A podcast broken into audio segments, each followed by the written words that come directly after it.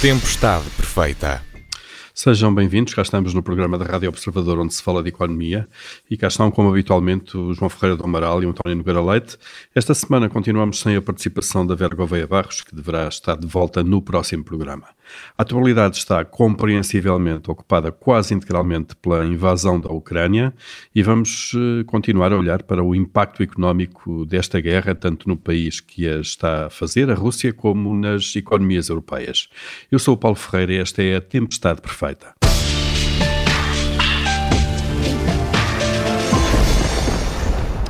Os sinais estão aí, forte subida de preços das matérias-primas, o receio de ruptura de alguns estoques, eh, racionamento de alguns produtos que temos como banais e, sobretudo, uma elevada incerteza. O Presidente da República disse esta segunda-feira que vêm aí tempos difíceis e a pergunta que se põe, de facto, é esta: estamos eh, ou vamos estar uh, em economia de guerra? João Ferreira do Amaral, começando por si, tem uma resposta para esta pergunta? Tenho. Eh, na minha perspectiva, não estamos em economia de guerra. Se vamos estar ou não, isso será, será já uma especulação. Porque a economia de guerra não é só uma questão de alguns, algumas dificuldades em vários produtos ou várias matérias-primas, ou aumento de preço ou dificuldade de abastecimento, consoante os casos. A economia de guerra implica muito mais. Implica que a maior parte do aparelho produtivo é desviada para o esforço de guerra, o que não sucede em Portugal e, e, e, na generalidade dos países, tirando os envolvidos mais diretamente na guerra. Eh, portanto, não me parece que, possa, que se possa de forma nenhuma eh, apelidar esta situação atual de uma economia de guerra. Agora, é inegável que há dificuldades que têm a ver com, basicamente com o petróleo e alguns produtos alimentares. Essas uh, dificuldades também não são inéditas. Tivemos vários choques petrolíferos desde 1973, alguns deles com um impacto semelhante ao atual.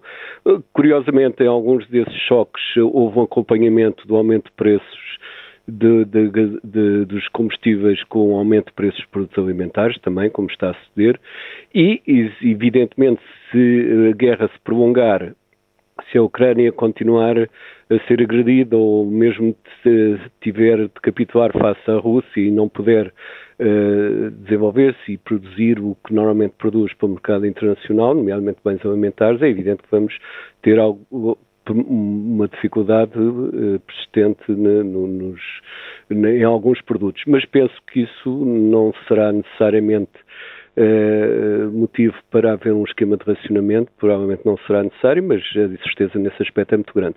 Portanto, estudos têm a saber quanto tempo é que se vai prolongar esta situação. Não? Uhum. E também a amplitude geográfica, não é? Se alastrar. Bom, é, é evidente que se me disser assim, uh, isto vai haver uma generalização do conflito e entramos numa terceira guerra mundial, evidentemente que isso seria uma catástrofe muito grande e, e as coisas já se poderiam de outra forma. Mas eu estou esperançado que não seja esse o caso e que seja possível, de facto, avançar para um compromisso na, no, que, no que respeita à Ucrânia entre as partes envolvidas. Portanto, para já não vejo qualquer motivo para se dizer que vamos entrar numa economia de guerra. Vejo motivo para considerar que se a situação se prolongar vai continuar a haver algumas dificuldades na, no, no, no aprovisionamento de certos bens e serviços, que isso implica uma generalização da penúria, não me parece. No entanto, uh, e aqui é que convém chamar a atenção, no que respeita aos bens alimentares, principalmente, uh, quem é mais uh, quem é mais afetado são as classes de menor rendimento, porque têm, nas classes de menor rendimento têm uma percentagem de consumo alimentar muito superior eh, em relação ao consumo total do que as classes de maior rendimento. Portanto, elas são muito afetadas e isso deve, a meu ver, implicar uma atenção muito grande ao, ao efeito desse, desse aspecto nas classes de menor rendimento. Uhum. António Galete, também a mesma questão. Eh, isto não é então uma economia de guerra, estaremos longe disso. Uh, como é que vamos lidar com estas dificuldades? Bom dia. Uh, bem, eu, não estamos claramente numa economia de guerra e as razões aduzidas são as que o João referiu. Se estamos longe ou não, não sabemos, porque o que vai acontecer no plano económico está fortemente condicionado por várias coisas, uma das quais é o desfecho da guerra e aquilo que são as sucessivas saídas para a frente que o presidente Putin poderá ensaiar depois daquilo que todos os analistas militares internacionais, não falo das pessoas que vão, que vão à, às nossas televisões eh, falar de uma realidade paralela, eh, mas todos indicam ser, e parece evidente, um, um grande, para já, uh, um grande desvio face aos planos iniciais do putinismo. Portanto, nós não sabemos que, que, saídas é que vão acontecer, o que é que, enfim, o que é que esta deriva, onde é que esta deriva nos poderá levar, e por isso não sabemos se vamos ou não entrar numa situação muito mais grave do que esta. Eu espero sinceramente que não e que se consiga encontrar uma solução que não seja, enfim, um desfecho tão dramático para todos, porque aí já não estamos a falar da Ucrânia, estamos a falar, porventura, de toda a gente. Uh, esperemos sinceramente que isso não aconteça, mas isso não, está fora uh, da capacidade dos economistas uh, de determinarem, influenciarem ou até avaliarem com propriedade em todos os, todas as suas dimensões. Agora, no plano económico, há aqui várias coisas que nós já sabemos. primeiro é o impacto nos combustíveis, que vem, aliás, de um problema que é prévio à guerra, mas ainda e assim relacionado com ela, essencialmente na Europa, mas não apenas na Europa, mas que era mais sentido na Europa por causa da grande dependência do centro da Europa do gás russo, mais do que do petróleo. Uh, e, e, isso, e não é apenas o caso alemão, o caso italiano é paradigmático. A Itália é, é, não é fornecida pelo Nord Stream 1, mas é fornecida, mas é fornecida por outros pipelines que passam mais a sul, inclusive uh, passando pela Ucrânia, uh, e, e, também e há outros países. Portanto, aquela zona do centro da Europa está extraordinariamente dependente do, do gás russo. Ora, ora, bem, já tínhamos temos problemas no preço da energia e depois como a energia está na base de muitas atividades, é um input em muitas indústrias, é utilizado nos transportes, estávamos a ter um impacto importante na nossa economia e era um dos vetores pelos quais os preços estavam a, a, a, crescer na, enfim, na continuação da pandemia da qual estamos a sair, em diferentes zonas do globo, e, e esperamos, e, e, por isso, nessas circunstâncias, a guerra veio agravar fundamentalmente isso. Acontece que uh, existem outros problemas. As sanções, obviamente, que têm impacto. Uh, o impacto não é tanto um impacto direto, prende-se muito ao canal dos combustíveis, porque não nos podemos esquecer que a Rússia é economicamente um anão. A Rússia tem um PIB que, nos bons momentos, é próximo do da Itália e nos menos bons é próximo do da Espanha e provavelmente vai ser em breve inferior ao da Espanha. E, portanto, estamos a falar de uma economia de média dimensão. Uh, não estamos sequer a falar de uma economia das 20 maiores economias do mundo, nem pouco mais ou menos. Uh, e, e, portanto, uh, deixar de vender na Rússia, etc., tem obviamente impacto sobre determinados agentes, mas para o conjunto das economias ocidentais não é esse o principal impacto. O principal impacto tem a ver com a questão energética. E, e agora está-se a ver que poderá ter a ver também com uma outra questão, que é o posicionamento da China, que é bastante ambíguo, bastante enigmático. Eh, tem surgido nos últimos dias informações muito diversas relativamente ao posicionamento de Pequim, eh, eu julgo que Pequim tem muito mais a perder do que o Ocidente, porque é uma economia que está bastante fragilizada, tem problemas nos seus mercados de crédito, tem problemas no seu real estate, as empresas chinesas cotadas estão neste momento em média com valorizações que caíram 80% desde os máximos de 2021, portanto é algo que nós não vemos em nenhuma outra parte do mundo, exceto na Rússia quando a bolsa reabrir abrir. Uh, e, e, e, por isso uh, temos aqui uh, um conjunto de, de outros fenómenos que poderão, mesmo sem uma economia de guerra, condicionar ainda mais a situação em que estamos. Acontece ainda que a China, e isto é um aspecto que não tem sido muito falado, mas que é relevante, está agora a ter a sua pandemia de Covid-19. Esperemos que eles a controlem Uh, mas o que é facto é que está a começar a ter alguns estrangulamentos. O caso de Hong Kong, enfim, é o caso mais dramático, mas mesmo na China continental está-se a começar a ver alguns estrangulamentos por causa desta variante Omicron 2 e, sobretudo, porque uh, muita da população chinesa uh, está vacinada com vacinas que garantem muito menos proteção à doença complexa ou a morte uhum. do que as vacinas que a generalidade das pessoas tomaram no, no mundo ocidental e, e até uh, na América Latina. E, e por isso, uh, temos aqui um conjunto de, de, fatores que poderão ser relevantes. Acresce que uh, na Europa enfim, temos o nosso Banco Central numa situação muito difícil, não necessariamente por se terem posto lá, mas porque tem realmente que tratar de uma situação difícil. A própria União Europeia tem aqui uma série de problemas uh, estratégicos do, no plano económico e energético, mas que tem que atalhar no curto prazo e, portanto, tudo isto há aqui um mix de políticas que faz com que uh, a gestão dos próximos meses seja uh, muito complexa. E é uhum. evidente que, se for bem feita, os prejuízos serão muito menores, mas tem que ser encarada, equacionada e, e tratada. Uhum. E, e, vamos olhar para essa gestão agora interna. Uh, o Governo já anunciou algumas medidas, linhas de crédito para os setores industriais, sobretudo mais afetados pelo aumento da fatura energética, 400 milhões de euros. Uh, esta segunda-feira também uh, o Governo disse que vai criar uma nova prestação social para as famílias mais carenciadas, aqui também para a questão alimentar, porque a questão energética já terá outras prestações sociais. apoios diretos a combustível para empresas de transportes de vários níveis João Ferreira do Amaral, também uh, sabemos que ontem o, Primeiro-Ministro, esta segunda-feira, no Conselho de Estado, disse que ia fazer, o Governo ia fazer a revisão do, da previsão de crescimento para este ano de 5,8% para 5%. Portanto, estamos a entrar aqui, num, pelo menos as, as, as perspectivas económicas não são tão boas uh, como eram. Estas medidas são as adequadas, estes apoios do Estado, para já, com aquilo que sabemos hoje, são os adequados?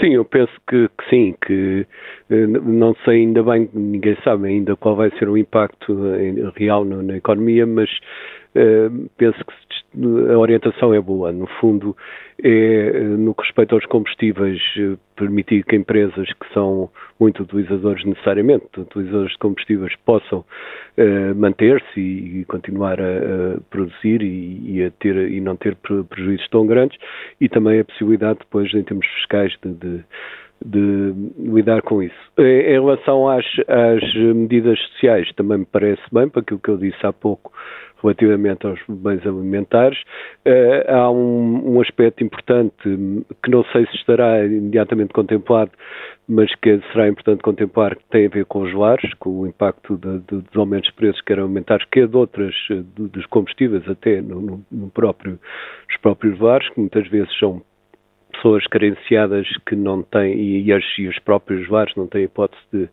aguentar esse, esse, impacto. Portanto, as medidas vão no bom sentido, veremos se são suficientes ou não, se não forem suficientes, o que há de fazer é, é, é aumentar-os. Agora, de facto, há uma grande diferença em relação ao cenário que tínhamos de há um mês atrás, ou há três semanas atrás, é que, de facto, o orçamento já não vai ser uma mera adaptação pontual à proposta de orçamento que tinha sido chumbada, vai ter que ser, de facto, um novo orçamento e para lidar com, com esta situação. E, por outro lado, com, como disse bem, uh, o, o, crescimento económico vai ser menor.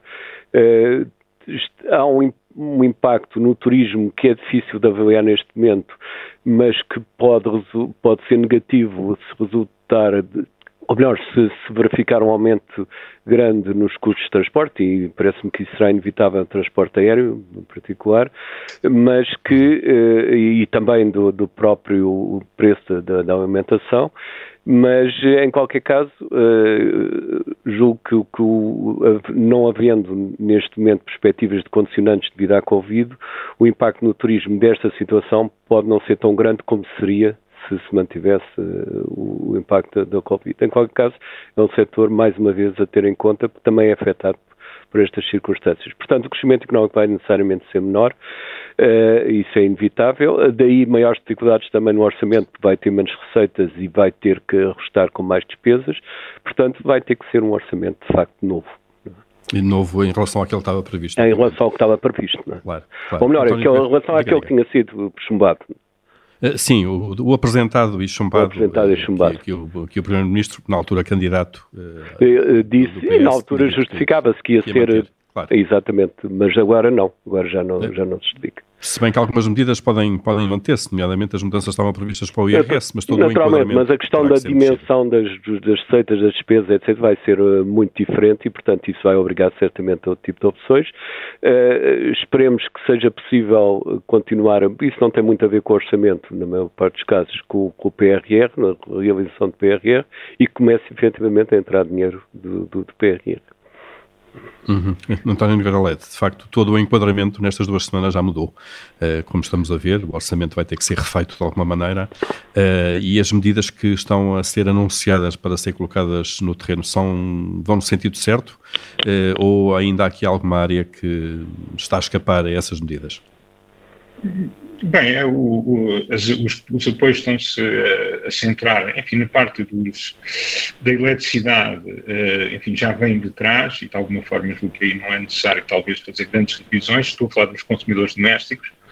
Uh, na parte, o governo também uh, vai tentar ajudar as famílias mais desfavorecidas, quer na alimentação, quer uh, nesta área, o que me parece, o que me parece correto, porque de facto a propensão ao consumo é maior, o peso da alimentação no total dos gastos é muito maior e, portanto, são aqueles que vão sofrer mais imediatamente com estes impactos, que nós esperamos que não sejam definitivos, mas de qualquer das maneiras têm que ser atalhados. E, portanto, aí estou completamente de acordo. Uh, relativamente ao resto, eu julgo que há algumas coisas a fazer eh, e, porventura, vão ter de ser feitas, porque 400 milhões para a indústria parece-me relativamente pouco, porque o que nós estamos a ter é uma verdadeira catástrofe Uh, uh, nos setores que são basicamente indústria de processo, ou seja, todos aqueles que processam materiais e que têm que usar uma grande quantidade de energia nesse processo e a fonte primária de energia mais usada é o gás natural.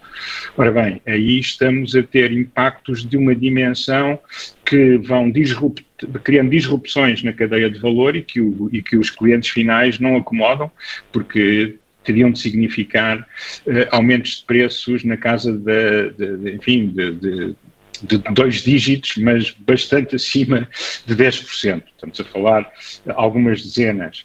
Uh, e, e, portanto, admito que aí o governo para já quer entrar moderadamente, ainda estamos numa situação em que não sabemos qual é a duração deste impacto, mas algumas coisas têm que ser vistas.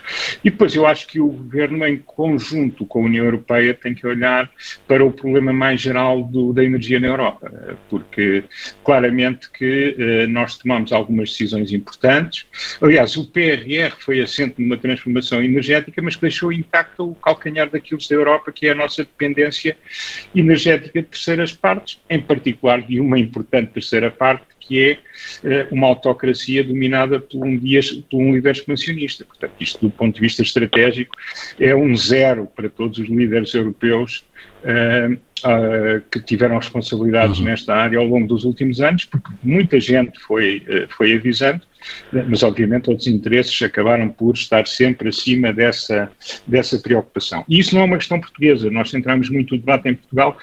Portugal é um país que está relativamente isolado deste problema. Não estou a dizer que nós não tenhamos problemas, estamos a senti-los e vamos tê-los ainda mais, mas há um problema mais grave de concepção na Europa que tem que ser atalhado e Portugal, obviamente, pode ser parte dessa solução e deve fazer parte uh, dessa reflexão e dessas, uh, dessas medidas. Quanto ao mais, uh, achei um bocadinho pouco avisado que o Sr. Ministro das Finanças tenha vindo dizer ontem que esperava um crescimento robusto para este ano. enfim, eu acho que nem nos cenários que neste momento eu posso traçar como mais favoráveis, eu posso imaginar um crescimento muito robusto. Eu espero que ainda tenhamos crescimento, porque entretanto significará que as coisas se foram resolvendo e que os perigos que temos eh, em cima de nós se foram dissipando eh, ou minimizando ou mesmo eliminando, eh, mas é evidente que a economia portuguesa vai ser, como todas as outras, bastante afetada. Dos países que sancionaram a Rússia, no contexto em que estávamos, quando a agressão russa à Ucrânia aconteceu, uh, não poderiam ter outro impacto que não um claro. choque económico muito significativo. E, portanto, espero sinceramente que as coisas corram o menos mal possível, uh, mas não penso que seja prudente neste momento afirmar-se como cenário em que está a trabalhar um cenário de crescimento por arrastamento da boa performance dos trimestres anteriores, porque não dos faz anteriores. nenhum sentido no contexto atual. Não faz nenhum sentido no contexto atual. Algum custo teremos seguramente eh, e cá estaremos depois Já para, para olhar para ele. E vamos, e, e vamos ter mais. Eh, aqui é, nós não para, conseguimos para fechar, António. prever, não conseguimos nesta altura prever a dimensão do problema, até porque ele extravasa muito os mecanismos que nós temos. Depende também, por exemplo, da política do Banco Central Europeu. Uh, o claro, Banco Central Europeu, uh, perante esta inflação, pode subir juros mais depressa, já falaram nisso. Eu, se calhar, achava que eles deviam olhar para outras políticas, como seja, por exemplo, uh, eventualmente, sim, subir os juros, mas tem que estudar primeiro e tem que determinar muito bem quais é são os impactos, mas não podem fazer isso ao mesmo tempo que terminam a, a compra de ativos, o quantitative easing para todos os que, países. Que já está anunciado, António, e como habitualmente vamos começar aqui o nosso comitê de crédito, onde aprovamos ou chumbamos uh, aquilo que se vai passando na atualidade. Uh, António Nogueira Leite, começando por si, o que é que aprova esta semana? Olha, eu aprovo, uh, enfim, não há, não há nada de muito extraordinário para aprovar, mas de qualquer das formas dou sinal positivo uh, às declarações ontem do Primeiro-Ministro de algo que nós diremos que é óbvio, mas que foi dito de uma forma, penso eu, oficial, de que está a trabalhar para rever os cenários do orçamento. Eu imagino que um pouco mais do que isso, como aliás referimos na parte inicial do programa, e por outro lado também as referências do Ministro da Economia relativamente às ajudas alimentares e outras aos cidadãos mais desprotegidos e mais afetados pela atual situação.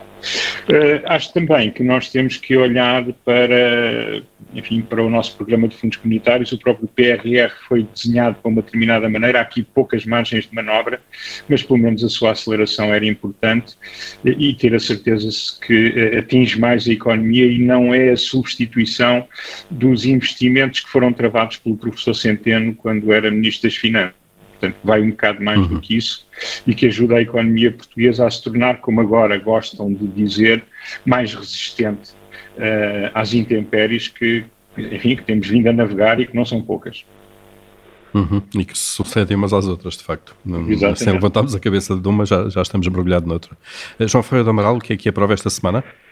Bom, apesar de todo o agravamento da situação no, no terreno, na Ucrânia e com os combates na, na, que, que, afetam as cidades, apesar de tudo, há um, um, aspecto que ainda é uma esperança, que é a continuação das negociações e, portanto, vou dentro deste, deste desastre todo, é um, um aspecto positivo que, que, penso que se deve salientar, porque passa-se, evidentemente, por aí o evitar que se avance para uma catástrofe ainda de muito maiores proporções. Portanto, dou a nota positiva à uhum. manutenção das negociações, mesmo que não tenham resultados eh, de curto prazo muito, muito importantes, mas só o facto de existirem e, e permanecerem, claro. penso que é um bom caminho. Eh, o facto de conseguirem conversar uns com os outros ainda, não é? E, ainda. É importante. E não só, e há também um envolvimento de melhor ou pior, mais claro ou mais ambíguo da, da comunidade internacional, mesmo no sentido de comunidade internacional mundial, não apenas aquele conceito mais restrito que se costuma ter, mas eh, de facto parece haver a consciência a nível mundial que de facto esta guerra é prejudicial, em primeiro lugar naturalmente aos ucranianos, e também, mas também para todo o mundo em geral. Uhum. Claro. Então, então as aprovações atribuídas. Eh, e quanto aos chumbos, eh, António Nogueira Leite, eh, qual é o seu chumbo desta semana? Olha, o meu chumbo, para não me centrar na Europa, é Xi Jinping.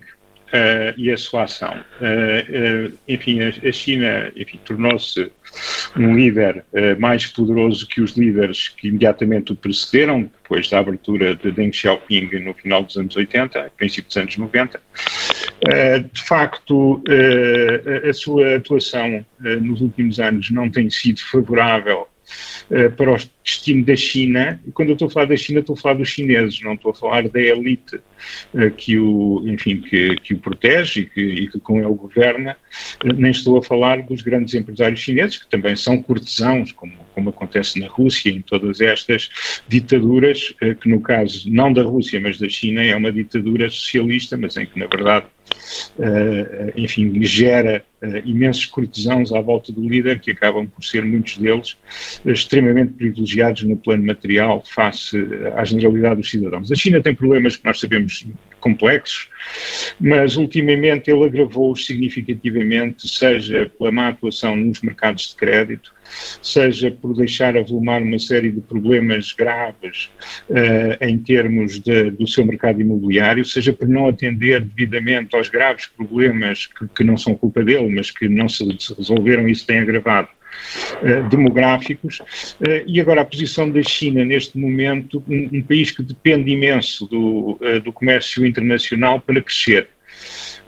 e, e arrastá-lo para uhum. uma deriva ideológica, aliás, muito na linha daquilo que ele tem feito para controlar melhor a sociedade, em que basicamente tem destruído Uh, muitas das empresas chinesas em áreas que são essenciais para o desenvolvimento da China, nomeadamente nas novas tecnologias, tem destruído no sentido que tem limitado seriamente a sua capacidade de concorrerem com os congêneres ocidentais, nomeadamente norte-americanos.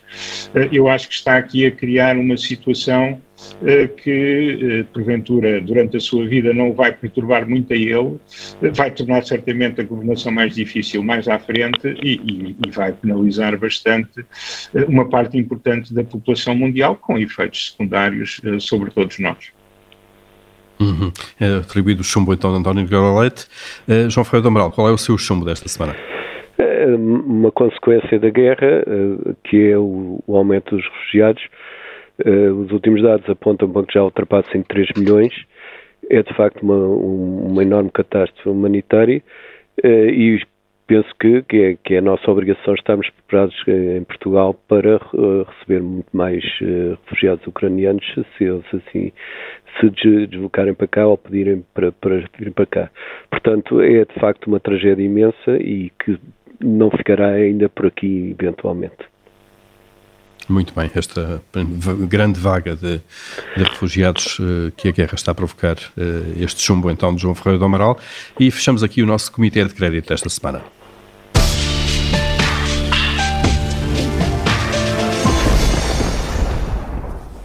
Vamos olhar também uh, para a economia russa. Uh, para esta quarta-feira está previsto o pagamento de juros da dívida em moeda estrangeira. Há o risco de um default da dívida, isto é, da Rússia não ter meios uh, para pagar.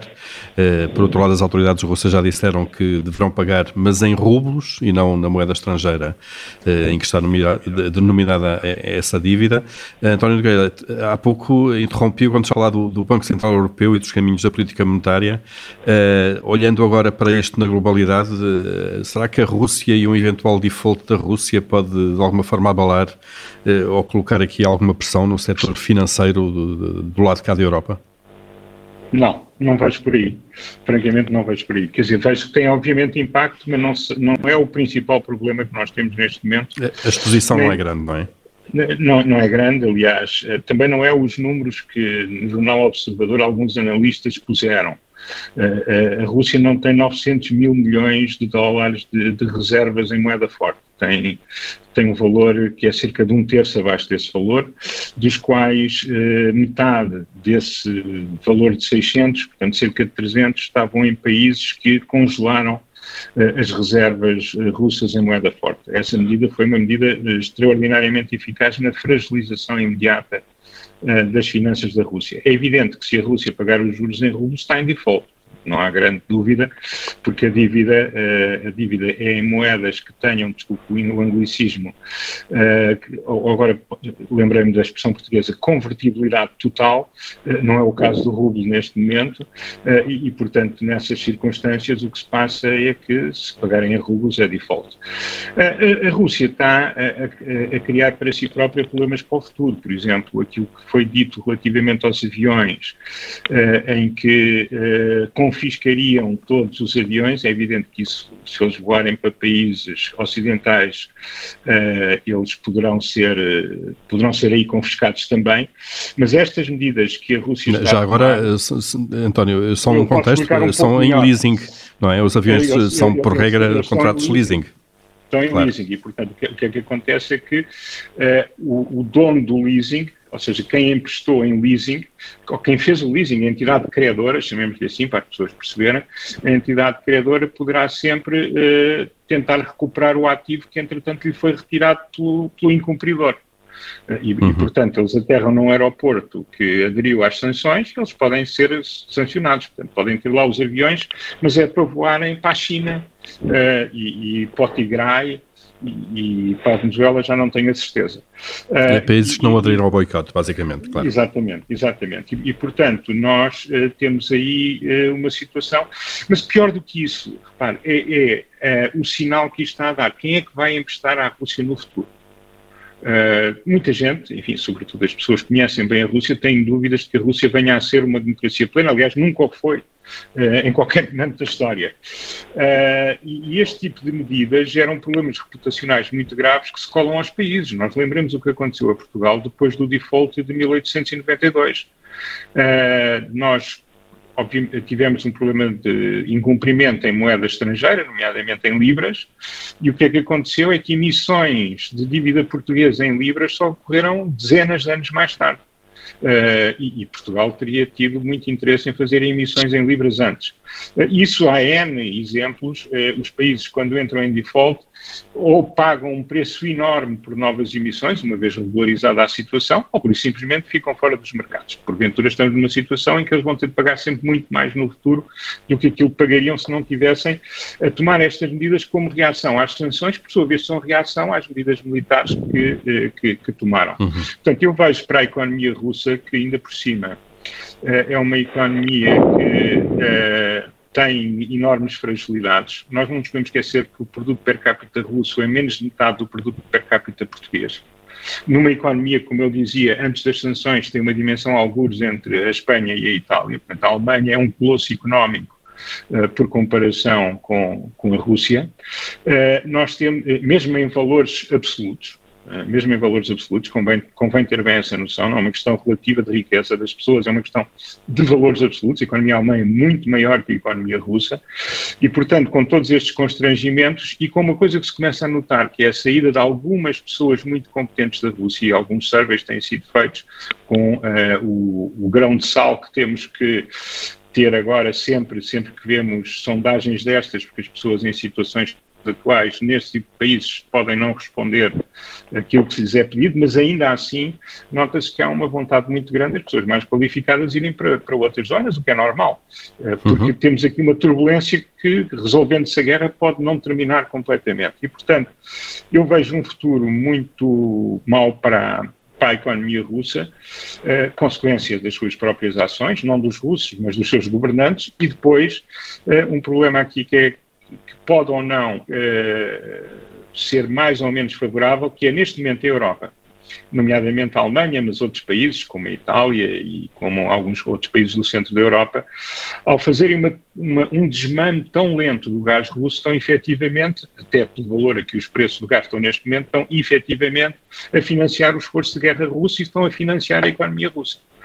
Ora, Esse é o grande dilema. Das, coloca, acho claro. não é bem dilema, eu acho que é vontade política e há muitos interesses que nós desconhecemos, não é?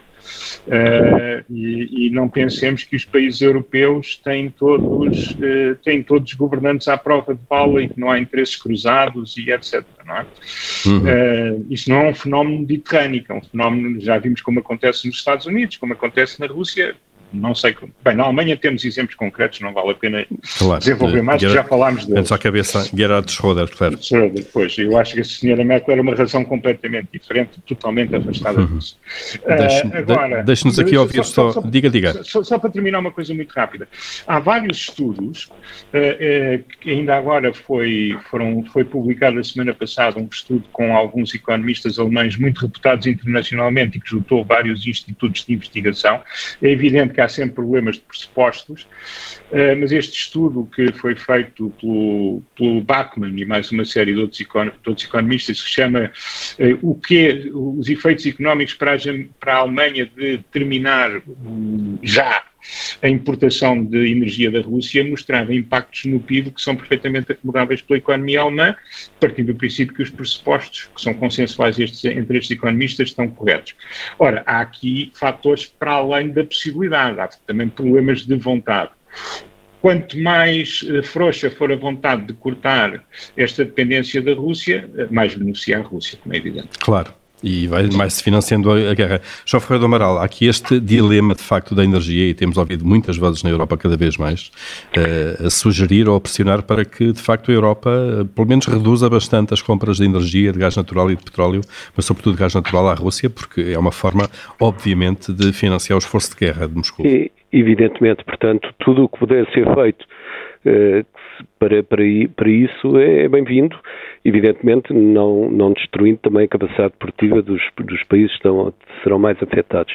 Agora, se o, digamos que ir o mais possível nesse sentido e o mais rapidamente possível é, é importante, não só por causa da guerra eh, neste momento, mas também por causa depois da, da estabilidade da, da, da economia europeia face a algumas ameaças que possam existir. Portanto, nesse aspecto, penso que tudo o que se puder ser feito é, é bem-vindo. Uh, acredito que não se possa, de momento para o outro, estar a, a, a evitar eh, essas importações, mas reduzi-las rapidamente e, e, isso é essencial. Agora, de facto, penso que há hum, péssimas perspectivas para, para, a Rússia do ponto de vista económico no futuro, porque, de facto, eh, a Rússia eh, tem, enfrenta um problema muito grande reputacional, como o António já disse, que vai ser uma bancarrota eh, inevitável e, portanto, por, por, culpa própria, sem que tenha sido nenhuma catástrofe ou coisa que, que tenha levado a isso.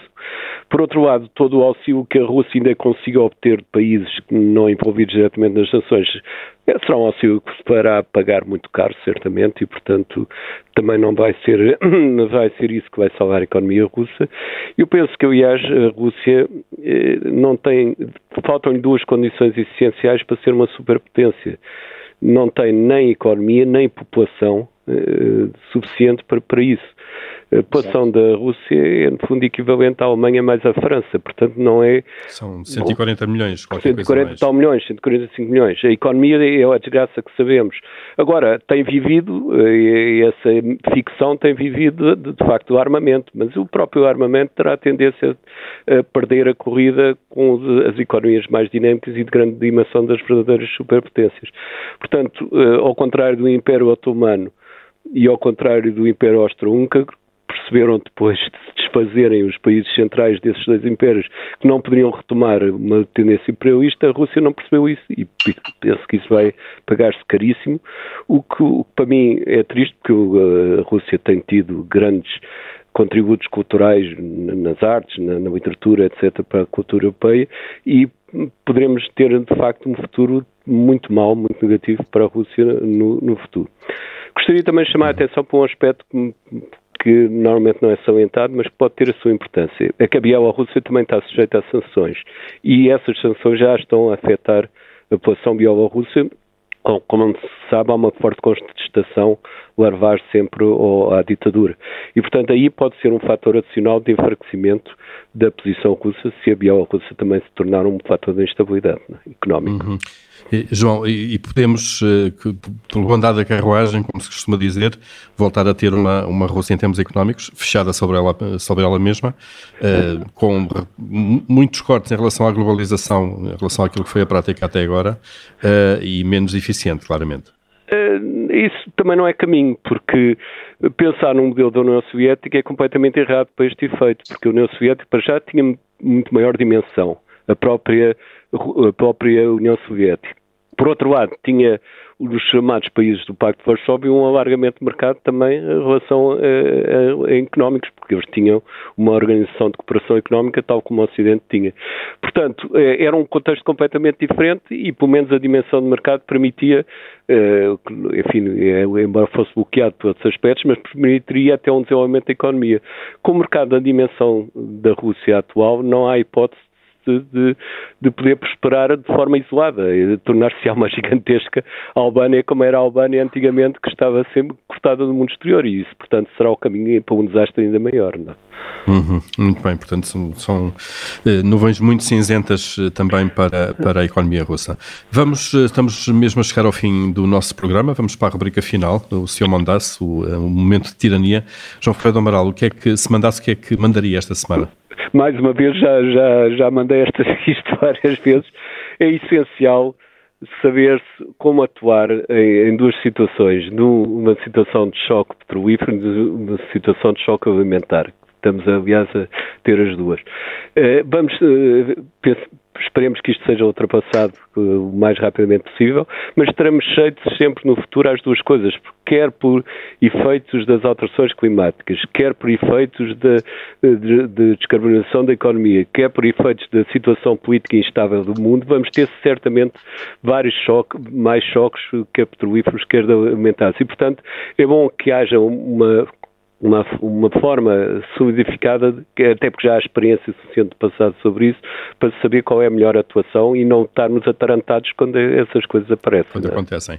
No fundo, é ter um plano de. Um plano de que deve ser feito nacional claro. como, e também a nível europeu, para, para evidentemente, para, para, a resposta ser mais efetiva. Portanto, novas fontes de fornecimento, eventualmente, de cereais. Há vários instrumentos. É claro. só ter, no fundo, não é mais fazer uma lista e de como atuá-los quando, quando, as coisas uh, se tornam uh, complicadas do ponto de vista. Não é, não é ficarmos todos uh, atrantados e sem saber muito bem o que fazer, etc. Portanto, uma de gestão de crise, basicamente, claro. São crises conhecidas e que vamos ter mais, inevitavelmente, mesmo sem guerras, vamos ter claro. mais, naturalmente. Como se está a ver. António Nogueira Leite, eh, o que é que mandaria esta semana? Olha, eu revendo-me absolutamente nestas ordens mais gerais do João Ferreira do Amaral, que partilho completamente e adoraria que elas se concretizassem. O que eu tinha pensado é um subconjunto disso e que, é que a Europa, com rapidez, elabora um plano mais credível e rápido para a transição energética, incorporando a necessidade de redução da dependência da Rússia ou de outras partes com elevados riscos geopolíticos. Acho que é algo que, como dizia o João, em termos mais gerais, já devia estar feito. Uh, as economias de mercado têm que ter planeamento para determinadas coisas. Que a economia de mercado não é uh, tudo para a frente e fé em Deus. Uh, há questões de natureza estratégica que têm que ser acauteladas pelos países, há lugar para a política pública, há dimensões não económicas que têm que entrar em linha de conta nas decisões económicas e que a Europa falhou completamente e, portanto, é a altura de refazer o trabalho que não fez. Muito bem, estão dadas também uh, as, as, ordens do João Ferreira do Amaral, do António Nogueira Leite. Tempestade Perfeita acaba por aqui esta semana, regressamos uh, daqui a uma semana. Até lá pode ouvir-nos uh, sempre em podcast nas plataformas habituais.